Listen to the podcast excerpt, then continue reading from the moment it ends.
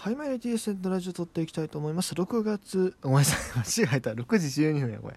6月じゃ、6月なわけないやろ、この寒いのに。えっと、12月22日火曜日朝6時の配信です。えー、ちょっとすみません、朝6時の配信っていうか、現在時刻6時13分。すみません、ちょっと今日、オーバーしまして、ちょっとね、まあまあ、さすがに6時ぴったりね、えっと、聞いてはる人はほとんどいないと思うので、まあ全然問題ないと思うんですけれども、てかそもそもねラジオトークでこれ6時にね予約設定してもね6時ぴったり配信されてることってないですね。よく見たら6時2分とか 6時00分何秒とかになったりして微妙にずれてるらしいですけどあれ何なんですかね？まあまあまあまあそれはちょっと置いとくとしてですねえー撮っていきたいなというふうに思います。ちょっとこれからしばらくもしかしたら配信がランダムになるかもしれない。えまあできるだけ毎日1本まで撮ろうと思ってるんです。ちょっと朝毎日っていうのは、まあ、特にここから1週間ちょっと約束できないかもしれないです、はい。まあ、できるだけね撮るようにあるいはまあ取りだめを撮れる時に取りだめを取っておいて、まあ、それをね、えー適当に流すようにちょっとしますけどもしかしたらねあれかもしれないですね。というちょっと予告をしておいた上でですね。えっ、と今日はねえっ、ともうノープランです。まあ今日の今朝のちょっとニュース見ていきましょうか。昨日とかすごくそんな大きな動きもなくててかもうね年末年始に近づいてきてやっぱもう大きな動きっていうのは減ってきたのかなというところでね、えーちょっとこうニュースを取り上げる側として寂しいところもあるんですけれども。ちょっと、えー本当に僕もさっき目が覚めたばっかりなので。あ大丈夫です。今日はちゃんと寝てますから。はい。じゃまあ4時間ぐらいしか寝てないけど。たまたま目が覚めたので。あのここからね、えー、と見ていきたいなというふうに思います。今ちょっとスポナビ開いてですね、えー、と今朝の新着ニュースをチェックしていきます。気になったものをどんどん取り上げていきます。えー、と、まずはこちらですね、ちょっと本当にもう、本当にもう今日はちょっと順順不動っていう、順不動っていうか新着順みたいな感じでなるので、えっ、と、話が前後したりいろいろあると思うんですけど、ちょっとご承知ください。えっ、と、まずはこちら、ジャイアンツ。来年の春は、えー全軍同時にキャンプインしないというところだそうです。えー、なかなか珍しいね、こうやっぱコロナがあって異例の年というところで、えーまあ、そういうことになるのでしょうか。あー、S 班、なるほどね。ベテラン選手と外国人選手とか故障を抱えながらシーズンを戦った選手15人前後が、えー、とまず最初、ジャイアンツ球場で自主練習、その後沖縄へ移動して、えー、と6日から合同で練習開始のキャンプイン。ほう、なるほど。は他は多分一緒なのかな？ぽいですね。うん、なるほど、なるほど。まあでもその S, S 班の人々、まあちょっとベテランとか、ああるいは外国人とか、あそういったあ人々にはちょっと猶予を与えることで、キャンプワンクール分の猶予を与えることで、え短いオフを最大限使ってねというところだそうです。はい。なるほど。なかなか斬新ですね。だから1軍本体、2軍は宮崎。で、3軍はジャイアンツ球場でキャンプイン。ん ?3 軍はジャイアンツ球場でキャンプインってことは、3軍は通常キャンプをやらんってこと？通常キャンプというか、そのいわゆる宮崎行くやつっていうのはないんですかね？宮崎とか那覇。あれ？ほーん、なるほど。はい、というところで、あそうだそうだ、ジャイアンツそうですね。あ11月27日に原監督が山口オーナーにシーズン報告を言ったときに、えー、っと、そうだ、4カ所分離キャンププランっていうのが出てたんだ。そうだそうだそうだ。で、山口、あ宮崎のサンマリンと、それから日向日向球場っていうのがあるんかな。日向、まああれが、ヒューガ、ヒューガの国じゃないですか、宮崎って。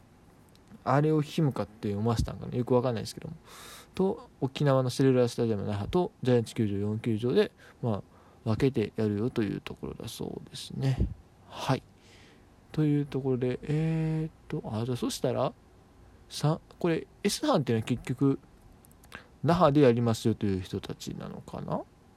で、えー、1、2軍は宮崎の2つの球場を分えて、3軍はジャイアンツ球場、これで4箇所分離ってことになるんですかね。ちょっとよくわからないですが、まあまあまあ、そういうところですよね。はい。それでは続きまして、こちら、来ましたか？決まっちゃったか？えー阪神大学上本博樹選手、えー引退ですね。えーまあ正直、正直まあ想定内っちゃ想定内かなうん。まあなかなかねこうセカンドしか守れない。まあファーストも一応練習したり、まあ、サードも経験ショートも経験あったりするけども実質セカンドワンポジションのプレーヤーじゃないですか、まあ、外野も練習したりするけどね。セカンドワンポジションの選手でこう30いくつで34か。来年35で故障も多くてっていうところになるとね、まあ、なかなかこう手が上がらないやろうなとは、まあ、ある程度覚悟はしていたんですけれども。うん。通算成績は698試合打率により6分5厘30本161打点。結構打ってるな。ああアベレージ外には6分5厘っていうのもねあのー、普通に考えたらまあまあ上出来やと思うし何より30本おそんな打ってたか。まあでも確かに毎年ね、まあ、10本は打ったことないけどもでも意外と打ちおるんですよね。そうそういうパンチ力もあるところがねすごい選手で。もともとだって上本さんも高校時代からねもう神だったらしいですよ。本当に。柳田選手とかあのとにかくもう広島出身の選手がもう皆さんねもうあの人はすごいっす。あの人やばいっすと。上本さんはやばいっすみたいなねこと言ってるんですよ。まあギータなんか本当にもう高校時代無名だったっていうのもあるんでしょうけどももうそれぐらいねすごいもう野球の野球脳のもう最強クラスみたいな、ね、選手だったと思うんですけども。やっぱこう故障が多すぎたのでね、うん、あんまりにも。あとまあタイミング的にもね2013とかねほんまもうちょっと活躍できたかもしれへんけれども、えー、2013は確かシーズン開幕前に開幕前やな。あのー、WBC がちょうどその年にあって。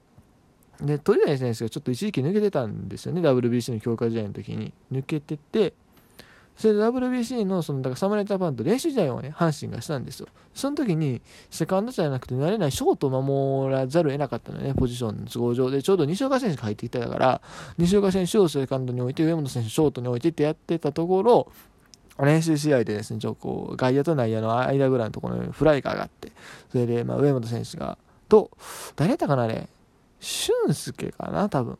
が、こう、俊介多分、センターがレフトがどっちか持ってたんですけども、こう、工作して、確か長期離脱したいな、あれ、上本選手の方が。ということもありましたよね。そうああもしね、多分そもそも西岡選手入ってなかったら、2013年普通にレギュラー守れてた説はある。多分あの時ショートも守ってないしね。そうだからそれがあったらねまたこの人も違う野球人生になった。んで、まあ、あんだけ怪我多かったらなかなか厳しいのかな。うん。それでもね2014年そのね西岡選手が離脱した時にこうパンと穴を埋めてそこからまあでも2015 2015ってやったっけ ?2015 は上本選手が怪我したからととにかくね怪我が多いのよもう。怪我が多いのよ。でもねこうなんだ亀井選手みたいにねこうあなんだキャリアの晩年になるにつれてこうあのなんだろうキャリアあの成績上げていくっていうかさそうなってくれたら嬉しいなって思ってたんですけどね。やっぱ怪我多かったし、えー、まあ、金本さんが入ってきて、えー、監督になられてその時に、まあ、糸原っていう先生が出てきて、うん。でまあ、糸原選手もそんなすごいいい成績だったわけではないと思うのよ正直な話。守備もそこまでだと思うしね。まあでもあ最初はね。うん。ただ、その段階も結構糸原選手が変わりたの柳さんになってからもそれが継続してってところでなかなかこうウェポンは厳しかった。まあでもそれまでにやっぱこうチャンスをつかみきることができなかったっていうのは一番痛かったところなんですけどね。えー、すごく好きな選手だったんですけども、ね、こうやっぱ、あの、打って走れた守れる選手が一番かっこいいんですよ、僕的には。うん。ね、そういう選手だったんですけどね。ああ、残念ですね。まあでも仕方がないもう年齢もね結構いってましたしはい、えー、来年からは、えー、タイガースアカデミーのコーチに就任予定ということですまあ確かね最初からそういう出しましてたんかな、うん、まあでもああ、おそらくこのアカデミーコーチってずっと続けるもんじゃないし、いずれね、その球団の中の方に戻って、えー、何か別の職をやってくれるんじゃないでしょうか。だってこの人、早稲田出てるからね。うん。ずっとそんなアカデミーのコーチに置いとくわけにいかんでしょ。多分、まあ、いずれはね何かしらタイガースの中でもっとねそのアカデミーのまあ別にアカデミーのコーチも全然それはそれで素晴らしいと思うんですけどもそれ以外のポジションでこうやってくれる人じゃないかなというふうに思います。はい。絶対そういうその人材の入れ替えでああいうことはあると思うのでね。ということで、えー、ウェボンさんお疲れ様でした。あー寂しいなさてえっ、ー、と他どうしましょう？えっ、ー、と松坂選手正式合契約発表と。あとは笠原選手 d n a 入団の記者会見とかもありましたね。それから d n a のキャンプ詳細発表とかそういったところもありました。はい。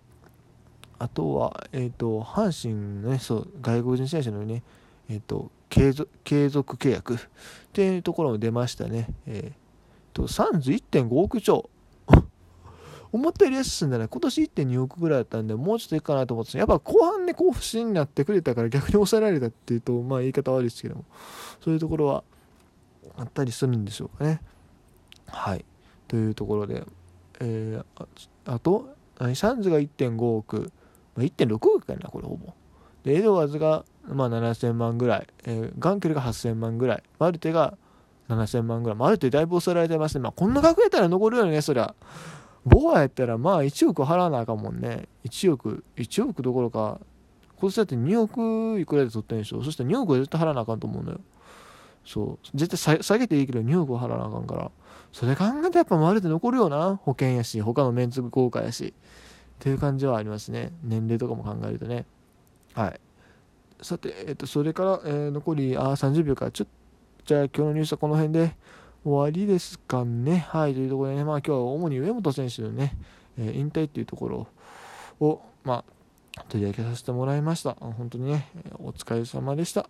というところで、えー、今日はこの辺で終わりたいなというふうに思います、えー、以上 T でした。